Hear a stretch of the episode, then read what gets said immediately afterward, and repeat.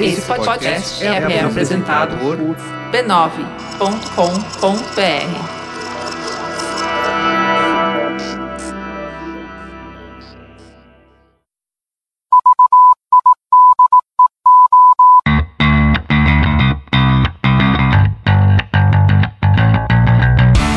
Olá, eu sou Alexandre Maron. E eu sou a Luciana Biniski. E esse é o Zing, um podcast com conversas profundas sobre assuntos aparentemente banais. É, a Luciana agora sempre termina as frases, ela tá ensaiadinha, tô ah, gostando A gente tá ver. tipo se complementando. É. e hoje a gente tem um convidado, e o convidado é o senhor uh...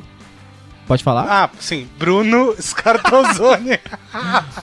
Desculpa, gente, não, não, achei que ele ia falar meu nome. Ah, não, mas eu não gosto de repetir a palavra, entendeu? Eu gosto de entregar para você, entendeu? Faz sentido. O que, que você faz, velho? O que, que você tá fazendo aqui? Por que, que eu te chamei? Nem eu sei porque que eu te chamei aqui. Pois é, então. É, eu dou aula de Storytelling Transmídia, hoje em dia na USP e na FIAP. Apesar de ser de São Paulo, obviamente, eu sou um ser que mora em Brasília e sou um ser que vive no mundo das agências também. Acho que isso é, é importante de dizer sou um publicitário. E bom, a gente obviamente trouxe um cara que é especialista em transmídia storytelling porque a gente quer falar desse assunto hoje. Agora, eu não, eu não começo a falar de. Vamos falar de transmídia storytelling. O Zing não funciona assim, né, Lu? Não, não funciona assim. A gente assim, nunca não. faz as coisas do jeito reto, é. né? Então, na verdade, assim, o que está acontecendo nos últimos anos, né? Quer dizer, a gente está olhando um mundo em que você tem um monte de telas, um monte de, de canais de comunicação de entrada. A gente tem rádio, TV, livro, revista. Aí dentro do próprio canal digital, a gente tem blog, a gente tem Twitter, a gente tem eh, todas as redes sociais, a gente tem um monte de formas da informação chegar até a gente, dos conteúdos chegarem até a gente. Então, eu sempre gosto de dizer que a vida é transmídia. Eh, a gente não tinha percebido isso, mas talvez se a gente parar para olhar, a vida é transmídia. A história das pessoas que a gente conhece tá chegando pra gente de tantas maneiras fragmentadas, a gente monta esse quebra-cabeça, né? E monta as histórias da gente e as nossas tramas, as tramas das pessoas que a gente gosta, que a gente conhece. E mais interessante até de pessoas que a gente não tá tão próximo, mas que a gente acompanha mais ou menos. Diante disso, né, eu queria discutir o que tá acontecendo, né? Discutir o que tá acontecendo na cultura pop, quer dizer, a cultura pop, hoje em dia, pensar um projeto e não pensar nele com todas as suas possibilidades, né, de todos os canais, é quase maluquice, né? Um projeto tem potencial para isso. Ao mesmo tempo, tem gente que não sabe como usar e fica e fica criando um monte de ruído em vez de criar realmente coisas complementares. E é por isso que eu quis chamar um especialista, que é a primeira vez que a gente tem um convidado aqui com a gente em tempo real. O Bruno tá por Skype falando com a gente, o Bruno tá em Brasília. Talvez a gente enfrente aqui algumas dificuldadezinhas, mas a gente vai consertando na edição, então não não reparem, tá bom? É, Bruno, eu começo com essa viagem aqui. A vida é transmídia. O que, que você acha dessa maluquice? Cara, eu acho que você tem toda a razão nessa, nessa afirmação. Eu até tava lembrando hoje que eu tava no trabalho e tal, e eu tava tendo uma conversa com a, com a minha esposa em duas mídias diferentes, né? Tava no WhatsApp e no Facebook falando sobre assuntos diferentes. Esse é um pequeníssimo exemplo do, do que é transmídia, né? Além disso, a gente podia estar tá falando por vídeo, a gente podia estar, tá, sei lá, se ligando, né? falando sobre quatro assuntos ao mesmo tempo, assim, esse,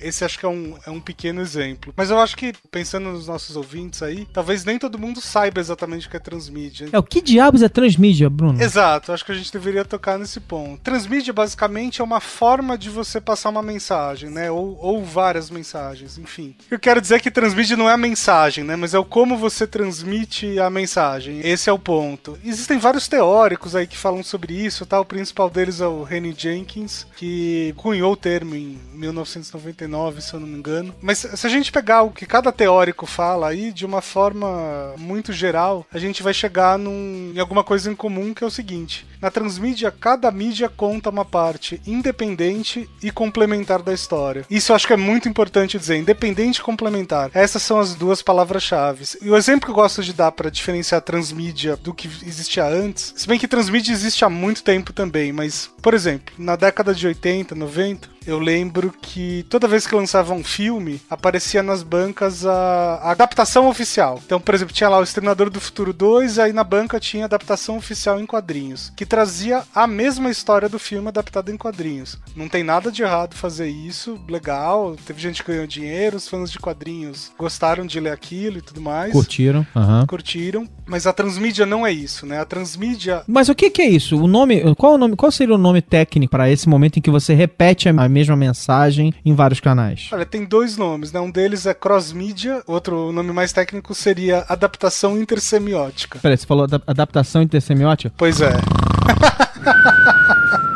é, eu sei, é uma palavra complicada. E qual é a diferença de antes pra hoje? Quer dizer, como é que se faz essa mesma brincadeira hoje, por exemplo? Hoje, por exemplo, vamos supor, vamos pegar o próprio caso do Exterminador do Futuro 2, né? Se, se o Exterminador do Futuro 2 tivesse sido lançado hoje, ele teria sido lançado no cinema, né, normal, e ele provavelmente teria uma história em quadrinhos que traria uma outra parte da história. Então, por exemplo, alguma coisa que aconteceu antes, ou em paralelo, ou depois, ou eventualmente a mesma história do ponto de vista de outro personagem. Então, ele traria alguma coisa que fosse complementar aquela história e que pudesse ser consumida de uma maneira independente. Então, você não precisa ver o filme para entender os quadrinhos. Como eu dei o exemplo dos quadrinhos, você com certeza teria uma série, você teria um jogo de videogame, enfim, você teria uma série de produtos complementando esse quebra-cabeça maluco aí. Se eu for fazer um- uma linha do tempo, a minha sensação é que o primeiro grande super hiper mega projeto houve fragmentos antes. O próprio Arquivo X, por exemplo, a história em quadrinhos do Arquivo X não era a quadrinização dos episódios, eram histórias a mais. Isso já começou a acontecer nos anos 90, mas a minha sensação, e me, me corrija se eu estiver errado, é que o primeiro grande super hiper mega marco é, veio com Matrix, que foi um negócio absurdo. Os caras realmente sacaram que eles podiam contar fragmentos da história em mídias diferentes e eles foram fazendo um trabalho, do ponto de vista técnico, exemplar. A gente pode discutir a qualidade é, de cada fragmento, mas do ponto de vista técnico, exemplar. Ah, sem dúvida. O Matrix ele, ele foi a primeira franquia planejada para ser assim desde o início. Esse que é o ponto. Assim, da mesma forma que ela tem esse mérito, ela também teve um desmérito que assim foi muito complexo, né? Tinha uma, vou dar um exemplo aqui. Então, no primeiro filme eles apresentavam a, a nave lá na boca do Nosor. Num dos episódios do Animatrix, eles mostravam uma carta que era endereçada lá à, à-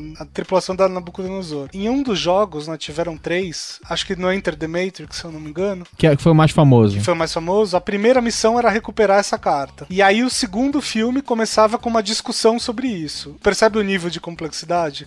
A pessoa podia ficar perdida mesmo. É, assim, você. Tudo bem que isso não, não, não impedia as pessoas de terem uma boa experiência só vendo o segundo filme. Mas o segundo filme começava numa discussão que ninguém tinha ideia. 99% das pessoas não tinham a menor ideia do que se tratava. Então o Matrix levou muita crítica por causa disso. Agora, antes de Matrix, tem outras franquias que já fizeram isso de um modo não planejado. Por exemplo, Star Wars, por exemplo, Indiana Jones. Aham, isso. É que foi meio orgânico, né? É, até pelo fato de que não dá pra continuar fazendo os filmes o tempo todo, eles foram expandindo os universos, né? Exatamente, exatamente. Queria saber o que a Lu acha. Você acha que transmídia é algo que nasce naturalmente ou foi somente uma forma de ganhar mais dinheiro? O que, que você acha, Lu? Pois é, eu ia justo falar isso agora. Eu acho que a motivação, principalmente nos projetos de transmídia que dão certo atualmente, a, a motivação porque esse projeto virou transmídia faz muito parte, assim, de por que, que você tá criando outros produtos, né? Assim, não que antes a motivação fosse muito mais nobre do que é hoje, mas isso é uma das coisas que mais me incomoda, assim, de, de- principalmente das marcas que tentam e fazem errado, porque quando faz errado fica muito mais claro que era só, tipo, meio Só pela grana, né? é, é tipo, ou te convencer a comprar mais, ou te convencer a, a talvez entrar no universo daquela marca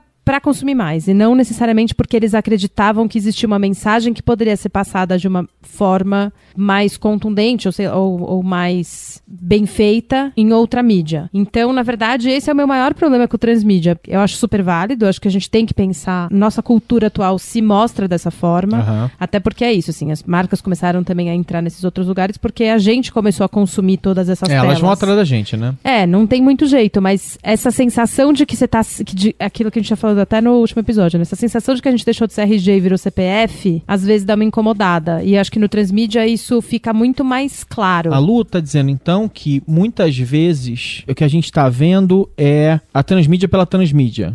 É isso? Acho que é com, com interesse comercial, não é isso? P- Assim, puramente comercial e pouco artístico, né? É, pra mim, a maior diferença entre os projetos de transmídia que dão certo e os que dão errado são a motivação. Quando a gente já parte do princípio que aquilo está sendo feito só para ganhar dinheiro, é muito mais fácil de alguém perceber uma lacuna na- no meio dessas telas todas e apontar, do que acho que talvez até de antigamente, porque como a gente não tinha tanta tela, talvez a intersecção de todas essas mídias fosse Era mais natural. era, não, era mais difícil. Se- Intersecção de todas as mídias. Então era assim: ah, não tenho dinheiro pra ir no cinema, vou comprar HQ. Eu sei lá, não gosto de cinema, não entendo Aham. inglês, então vou comprar a HQ. A intersecção das pessoas que consumiam, assim, todos os desdobramentos do produto era menor. Hoje em dia é, é natural que você consuma esse produto em diversas mídias. E aí, se, se a motivação não é real, em algum momento dá um tilt. Uma marca de cerveja botou no ar uma campanha, é, supostamente um consumidor do produto tá num bar, ele é meio que sorteado e jogado numa noite inesquecível com um monte de gente, tá? E aí, a propaganda, ela mostra um pedaço da história e fala assim, ó, vai ver essa festa inesquecível na internet. E aí você vai ver na internet. Eu não sei, quer dizer, ali alguém disse pra eles que era transmídia, mas é uma transmídia meio tosca, né? Quer dizer, tipo, ó, vê o resto no- na internet, vai no nosso site. Tem mais cara de marketing direto do que de qualquer outra coisa, assim. Eu diria que é a forma mais rudimentar de transmídia, né? É, eu também Uma, acho. uma forma muito comum no jornalismo. Acho que um outro ponto aqui que a gente tem que tocar é que transmídia e storytelling são conceitos separados, né? E, e aí a transmídia pode ser acoplada em outras coisas. Por exemplo, no jornalismo. E no jornalismo isso é muito comum, né? O, sei lá, o Bonner dá notícia na TV e fala, ó, se você quiser saber mais, acessa o site do Jornal Nacional. Não deixa de ser transmídia.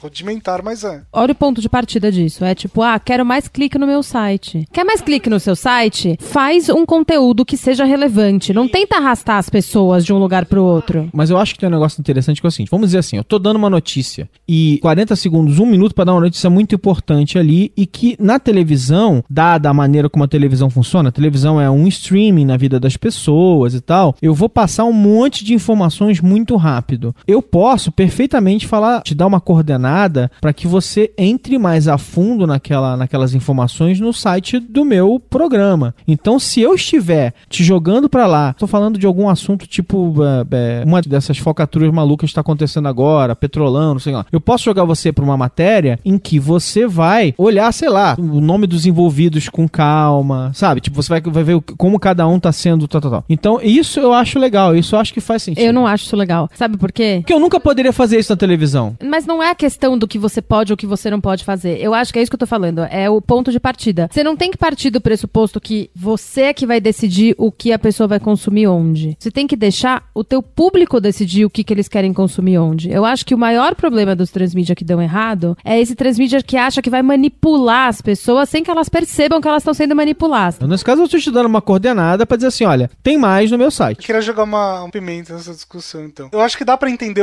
a motivação econômica, porque ela, no fundo, ela é uma motivação de sobrevivência também. Por exemplo, se a gente pegar pesquisas de segunda tela, né, de, de uso de segunda tela, tem um milhão de pesquisas por aí sobre isso, no Brasil, no mundo e tal, mas a gente sabe que hoje em dia alguma coisa entre 30% e 60% da população já assiste TV com algum tipo de segunda tela no colo. Exatamente. Ou celular, ou tablet, ou notebook, etc e tal. Inclusive, a gente pode até discutir qual é a primeira tela, né? Exatamente. Esse aí é um outro, é outro programa. Mas vamos imaginar o seguinte: vamos imaginar que a gente é uma emissora de TV fazendo ou a novela, ou o jornal, ou o jogo de futebol, tanto faz. Hoje em dia, como é que essa TV mede audiência? Né? Basicamente com o Ibope, que é a caixinha que fica lá na, em cima da TV, e essa caixinha basicamente está medindo quanto tempo você está ligado naquele canal, certo? Isso. Agora, não importa se você tá dormindo, se você foi tomar banho e esqueceu a TV ligada, ela tá lá marcando o ponto pro canal que tá ligado. Não acho que vai demorar muito, porque tecnologia para isso já tem, pro Ibope ir lá e colocar uma webcam que vai mostrar quanto tempo sua retina tá sendo apontada pra tela. É, já tem a tecnologia. é. Já tem tecnologia. E quando acontecer isso e perceberem que as pessoas ficam, sei lá, só metade do tempo olhando pra tela de fato,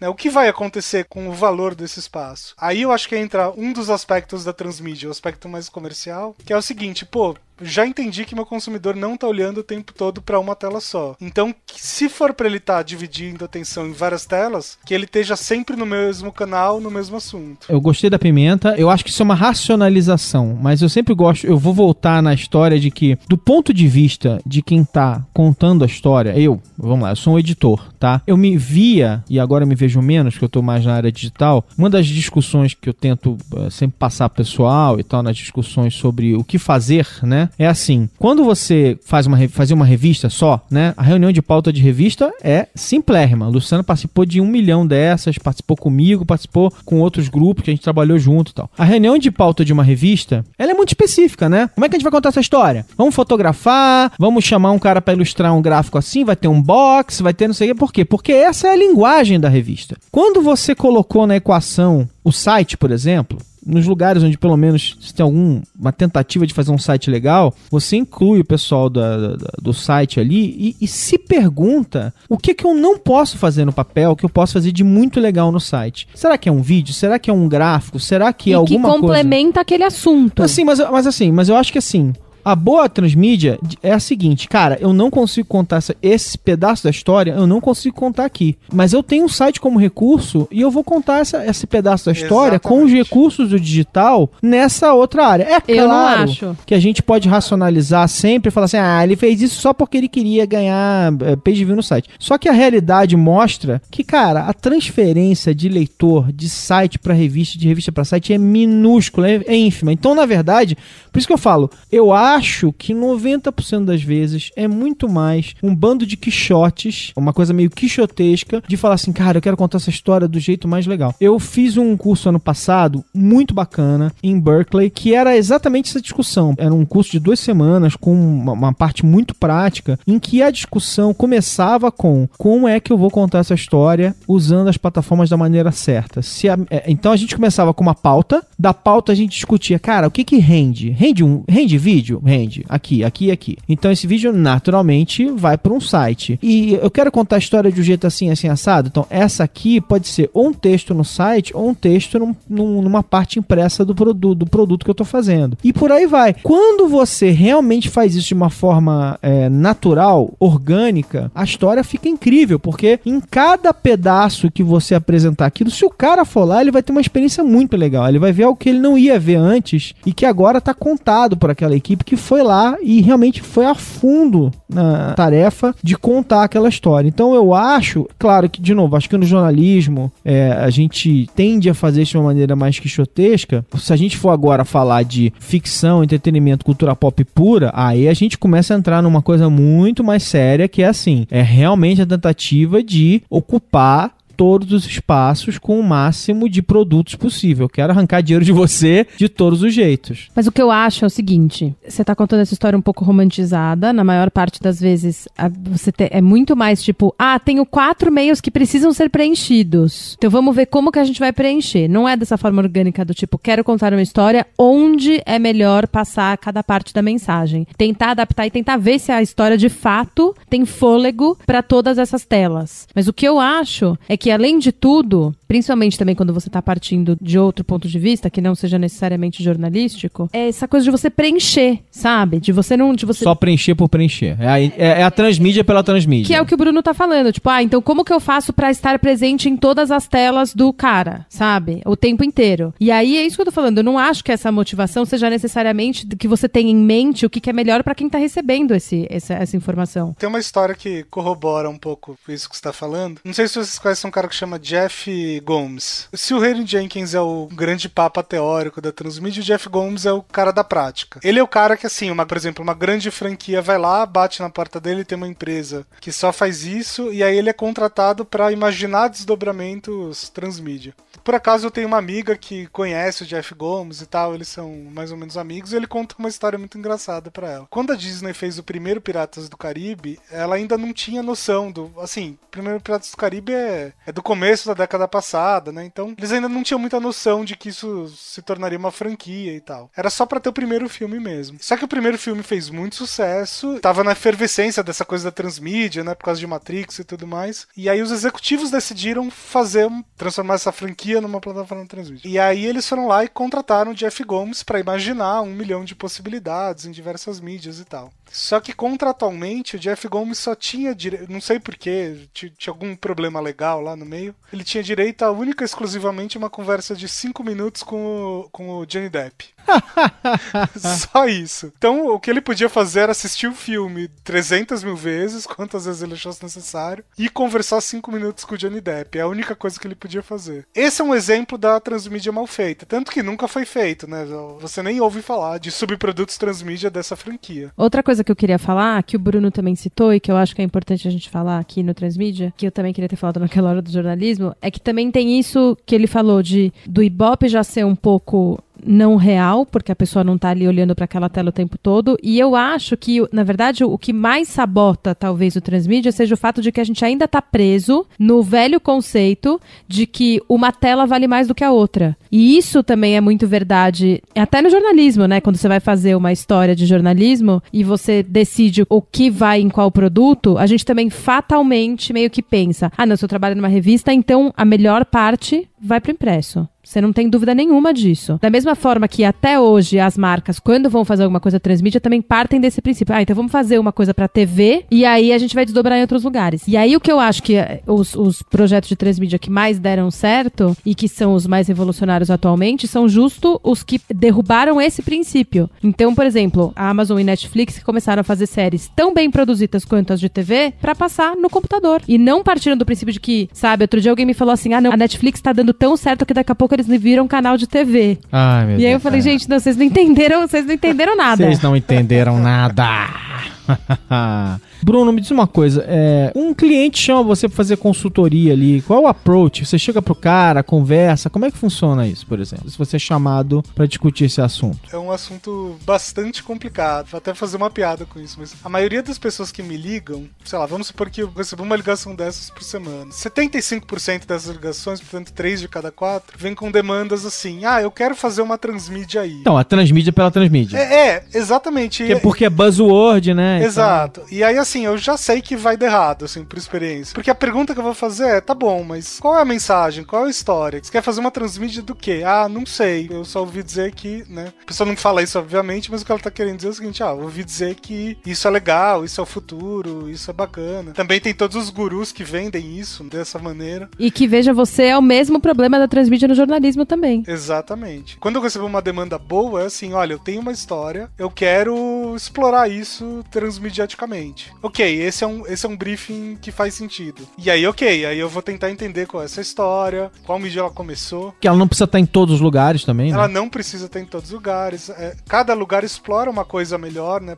Então, por exemplo, aí falando mais da ficção, que é mais minha praia. Por exemplo, na ficção, a, a literatura, ela propicia que você explore muito mais o psicológico de um personagem. Quando você vai pro áudio e vídeo, por exemplo, é muito mais uma coisa de ação. Quando você vai pros quadrinhos, aí você pode extrapolar do jeito que você quiser visualmente, sem gastar em efeitos especiais. Né? Em cada mídia tem sua vantagem, digamos assim, isso tem que ser explorado. Senão perde o sentido. Você tá sentindo isso começar a ser entendido pelas pessoas ou não? Ainda tá na fase realmente bem rudimentar. Eu acho assim, podia estar melhor, mas de. Comecei a estudar e trabalhar e falar com isso por volta de 2008, tá? Daí em 2008 eu, eu fundei uma agência especializada em storytelling e tal, pra empresas. Morreu de fome, Bruno? Não, obviamente a gente quebrou em dois anos. Isso é que dá a inventar coisa antes da hora. Teve a cara. crise do subprime no meio também, enfim, foi, foi uma época meio complicada. Mas o. Mas assim, valeu muito a pena. A gente acabou meio que trazendo essa tecnologia, entre aspas, pro Brasil. E aí isso gerou um monte de outras coisas e tal. Sou, sou muito grato a, a essa época da minha vida. Botou a mão na massa, aprendeu alguma coisa, né? Exatamente. O ponto é, naquela época era muito difícil vender qualquer coisa ligado ou a transmídia, ou storytelling, ou qualquer coisa desse tipo. Hoje em dia já existe uma demanda natural, né? Eu nem, eu nem tenho mais uma empresa especificamente especializada nisso, eu só dou consultoria e eu já assim, já tenho uma demanda maior do que daquela época. E mesmo nos cursos dá pra ver isso, porque quando eu comecei a dar aula em 2011, começo de 2011, eu investia muito tempo explicando o que era transmídia, a parte mais conceitual e tal. E hoje em dia as pessoas já já vêm com perguntas muito mais avançadas, digamos assim. Mas a pergunta é, Bruno, tá menos experimentar? Em relação a conhecimento, sim. Em relação à, à produção, nem tanto. Tem uma questão que a gente não tocou aqui, que é o seguinte: é, transmídia já dá retorno? né? Tem esse ponto. Porque tem toda a questão econômica, a gente falou lá da segunda É, se você não for a Disney ou a Marvel, a transmídia dá retorno? Exato. Então, assim, pô, o cara vai fazer um filme experimental e tal, e aí ele quer fazer o blog dos personagens, por exemplo, isso dá retorno? Não. Ele vai fazer para experimentar, ele vai fazer porque ele acha artisticamente relevante, ele vai fazer para gerar mídia espontânea e ele falar que tá fazendo transmídia, né? Que isso é importante também hoje em dia. Tem muita gente que busca isso, mas assim, vai dar o retorno real? Alguém vai dar mais dinheiro porque ele tá fazendo isso? Muito indiretamente. A minha pergunta maior, até porque eu também faço algumas coisas, eu tatei um pouco storytelling, é: dá pra gente quantificar dessa forma antiga do que é retorno? Retorno é só clique e ou dinheiro? Isso é muito complicado, né? Bruno, você fala assim agora, ah, Luciano, agora você quer me fuder, né? É, Fala. tipo. tipo isso. Eu acho que a gente ainda tá muito preso a noções antigas. Então, assim, essa tela vale mais do que aquela, esse dinheiro vale mais do que aquele, e se não me trouxe dinheiro, se eu investi 500 e não me voltou mil, então esses 500 eu perdi. E a gente, né, assim, existe uma coisa de. Existe toda uma construção de marca que acontece aí em volta e que às vezes não é tão simples, assim, de você perceber o, qual que foi o pulo do gato que fez aquela marca que valia 3 valer 3 mil. Mas aí você colocaria, por exemplo, o investimento em transmídia no, no orçamento de marketing, será? Pode ser. Por exemplo, nesses casos de gerar simplesmente para gerar mídia espontânea, não deixa de ser. Quantas vezes você já não viu, sei lá, o meio mensagem, por exemplo, falar assim: "Ah, essa campanha é transmídia porque o personagem da propaganda tem o perfil no Facebook". Né? Geralmente é uma bosta, ninguém vai lá ver e tal, ninguém acompanha, não é, é artisticamente nulo isso. Mas é aquela história de você também tentar convencer as pessoas a, a mudar de tela sem dar uma razão real para elas, né? Até porque geralmente quem faz isso não é o cara que escreveu a história, né? É o estagiário. Essa é a verdade. Mas se for um estagiário brilhante, super criativo, gente. Até parece. Aí, aí o filme teve 50 milhões de reais de dinheiros e aí o blog tem 25. Se for milhões de reais, tá bom. Uhum. E aí querem o mesmo resultado. vamos sair um pouco dessa coisa prática, vamos pro lado mais filosófico de novo. Queria saber de vocês, assim, tipo. Vocês vão rir da minha cara. As histórias, elas querem ser transmídia? Eu acho assim, algumas histórias querem ser transmídia. Quais histórias? As histórias onde você consegue enxergar um universo maior por trás da história. Né? Esse é o ponto. Porque uma história é um arco com começo, meio e fim, o clímax, o evento excitante, aquela coisa toda. Mas tem histórias que pedem mais, né? Porque tem um personagem coadjuvante que é muito interessante. Só pra citar aí um exemplo, o Better Call Saul agora. Que nem transmídia é, porque a gente tá na mesma mídia, mas a lógica é parecida. Tem histórias que chamam a transmídia, tem outras que você precisa forçar a barra. E quando você força a barra, aí a gente tá na, de novo naquela... Aí dá ruim. Aí dá ruim. Aí dá, aí dá defeito. Aí dá defeito, entendi, entendi. Porque eu, eu tava falando outro dia, a Lu tava rindo da minha cara quando eu falei essas bobagens, mas eu falei para ela que eu acho que a, o conteúdo ele quer se espalhar, ele quer, se, ele quer ser replicado. Dá para levar a sério? A pessoa que acha que o conteúdo tem vontade própria. Livre o livre-arbítrio do, do conteúdo. Concordo com essa afirmação, mas ela tem cara de afirmação que guru faz. é, pode ser, pode ser. Porque eu enxergo isso como, como uma coisa que tem vida própria às vezes, assim. E eu acredito que tem histórias que elas são tão ricas que elas quase se contam, quase se expandem sozinhas. Seja na cabeça da, da pessoa que está ouvindo e que começa a imaginar o que mais poderia ter ali dentro, e aí quando acontece, você fala, caraca, sabia, isso tinha que ser uma coisa maior do que, do que só uma história, né? Tem algo mais ali, como se a história quisesse se expandir, entendeu? Por isso que eu falo esse tipo de coisa. Mas esse sou eu, né? Uma pessoa romântica. Que assim, o Maron, ele, ele acha que ele é tão cético em certas coisas, e aí ele me solta umas dessas e ele quer que eu acredite que ele é de fato cético. Não tem como acreditar, né? E aí eu, que sou uma pessoa que assume que não é cética, quando chega nesses assuntos, eu sou extremamente cética. Eu acho que é meio isso, assim, que é isso que você falou. Enquanto eu não partir do princípio de que dá certas histórias não dá, enquanto tentar expandir a história na marra, não vai dar, vai continuar dando ruim. Não... Mas eu falo pra você, o que, que é? É que eu enxergo, e de novo, sem nenhuma, nenhum, nenhum papo nova era, não. Eu enxergo, quando você dá um passo atrás e olha pra humanidade como um todo, pensando que as informações elas vão de uma cabeça para outra, quer dizer, você transmite de alguma forma, eu começo a enxergar isso como um sistema. E quando você tem um sistema, você começa a ter algo mais nessa discussão, que é a forma como essa informação troca de lugar. Então, quando você começa a pensar dessa maneira, para mim, informação é que nem DNA. Tipo assim, tem uma necessidade de replicação que vai criando essas, essas situações interessantes em que algo vai além da sua ordem original. Por isso que eu acho. Isso. Tem uma palestra no TED justamente sobre isso, né? Sobre o, os memes e os temes, né? O, o meme sendo a unidade de cultura e o teme sendo uma unidade de tecnologia que eu acho que assim faz, faz sentido. E talvez a transmídia, viajando filosoficamente junto, talvez a transmídia seja o melhor formato para a sobrevivência dessas, dessas informações, desses conteúdos nesse tempo atual. Boa. Por uma questão da segunda tela, por, por uma questão de das pessoas terem cada vez menos tempo, enfim, por um monte de questões aí. Eu acho que é isso, né, Lu? Acho que a gente pode dar como eh, nosso tempinho tá acabando aqui. Obviamente essa conversa para variar não termina aqui, né? Quer dizer, eu quero é, ouvir mesmo. o que que os nossos, eu quero saber o que que os nossos queridos ouvintes pensam disso, eles acham que é uma viagem, se o Maron tá viajando demais. Spoiler alert, Sim. Se vocês discordam completamente, se vocês acham que transmídia é uma balela, se transmídia é legal, quero ouvir o que a galera pensa sobre isso. Bruno, você tem algum lugar onde a galera pode saber mais sobre teu trabalho? Tem um blog que é o caldinas.com.br. Ele tem esse nome bizarro porque quando eu era criança, naquela época que várias crianças têm amigos imaginários, eu tinha uma cidade imaginária na minha cabeça. Então eu considero que esse é o essa é a minha re primeira relação com as histórias. Maneiro, maneiro. Essa cidade chamava Caldinas, é, caldinas.com.br. Legal. Então lá você, lá você bota suas ideias organizadinhas ali. Isso, aí lá tem meus contatos, tem, tem outras coisas, tem, tem tudo lá. Boa. Então é, é isso, a gente vai para vamos falar um pouquinho dos comentários dos nossos queridos ouvintes. É, Bruno, muito obrigado pelo seu tempo aí por ter ficado com a gente. Obrigada mesmo, Bruno, mais ainda por concordar mais comigo do que com o Marão. Vocês apenas não entendem. O, a gente apenas não entende a vontade do, do, do conteúdo. A vontade do conteúdo. o conteúdo tem vontade própria. Cara, muito obrigado, tá bom? Bom, eu que agradeço. Foi, foi um prazer. Quando vocês fizerem a parte 2, me chamem que eu tô aí. Cara, esse não tem fim, né? Isso a gente vai voltar a esse assunto certamente no futuro. Aliás, acho que a gente tem que falar de storytelling especificamente mais na frente. E a gente volta a conversar. Ok. Até Perfeito. a próxima. Tchau. Então vamos aos comentários é, da semana.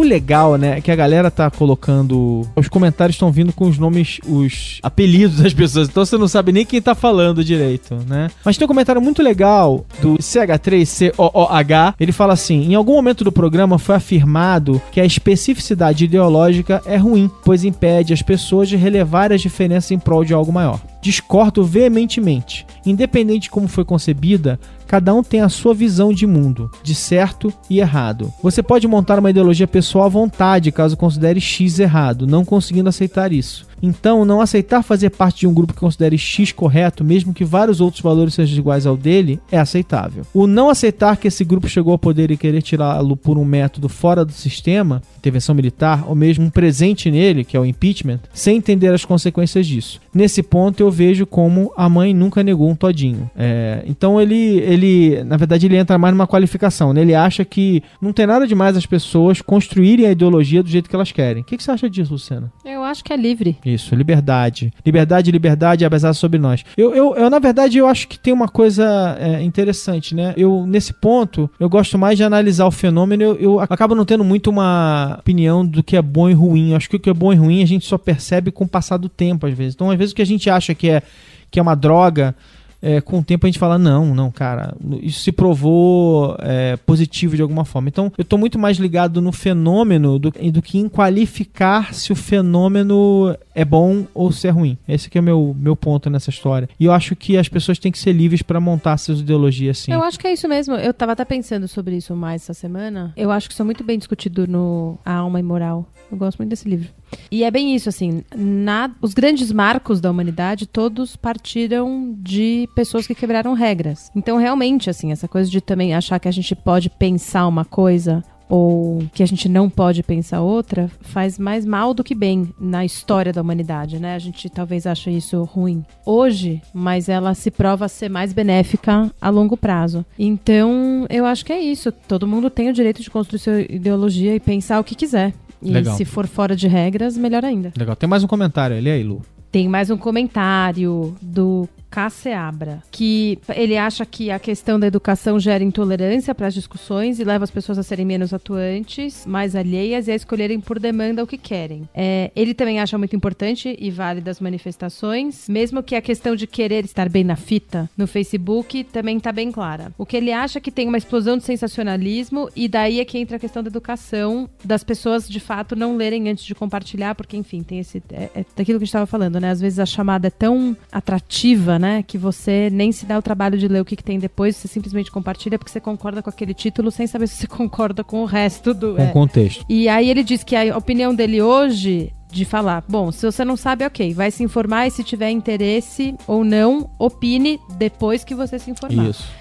Mas é, ele acha que se tiver interesse é gerado pela rapidez das informações e nos leva, a escolher nossas prioridades de informação. Realmente, a gente vive numa época que a informação é tão rápida que às vezes você não dá conta de formular o que, que você pensa ou não pensa e você resolve meio que compartilhar ali por impulso. É, eu confesso que eu, eu, eu, eu não gosto de ficar julgando demais, mas assim, cara, putz, compartilhar as coisas sem ler e compartilhar uma informação muito contundente, sem apurar o mínimo, eu acho, eu acho isso. e Isso é uma das coisas, das poucas coisas que eu acho imperdoáveis nessa sociedade do, do, do sharing, da, da, como é que é, da, do- essa, essa sociedade do compartilhamento. E aí eu achei legal porque ele terminou e falou parabenizando a gente pelo programa, dizendo que tá aprendendo com a gente, que ele é iniciante com vontade de saber. Que, a ge- que eu acho que é mesmo o A gente também. passo mais importante. Pois é, também. é quando a gente reconhece que somos todos ignorantes e passíveis de estudar mais e mudar de opinião na metade do caminho, a vida fica muito mais leve, né? Aliás, tem uma coisa engraçada, né? Porque eu tava pensando, eu tava ouvindo o programa de novo, né? Porque eu fico verificando se tá tudo ok quando termina, a- quando a gente fecha a gravação. E às vezes eu fico achando se não soa que a gente tá cagando regra. Ainda mais no programa como esse, que a gente tava meio que julgando, né? Tipo, as pessoas de alguma forma, ou parecia que a gente tava julgando. E, e é engraçado porque não é essa a intenção. A intenção é muito mesmo de pegar um fenômeno e ficar discutindo sobre ele e compreender também que a gente tá inserido nesse contexto, né? Quer dizer, a gente é, a gente é é parte do sistema, a gente também é influenciado pelo que tá acontecendo. Sei lá, eu nunca, eu nunca enxergo de uma maneira muito. E como a gente tá discutindo o assunto, né? É natural que a gente faça nossas, nossas afirmações, que é parte da, da, da maneira como se discute. Mas eu, eu, eu gosto de entrar nessas, nessas discussões com a mente aberta, assim, com o coração aberto também, sabe, Lu? Eu não entro em discussão pra ganhar. Eu, eu gosto, eu, eu, eu sou uma pessoa romântica, eu já falei. Com esse jeito romântico e fofo que o Marão resolveu assumir no podcast de hoje, a gente vai encerrar. Isso aí. Partiremos para novos assuntos, novas conversas, Isso novos, novos temas aparentemente banais, discutidos de forma profunda e romântica pelo Maron. Bom, é isso aí, galera. É, Até a próxima semana. Beijo! Bye.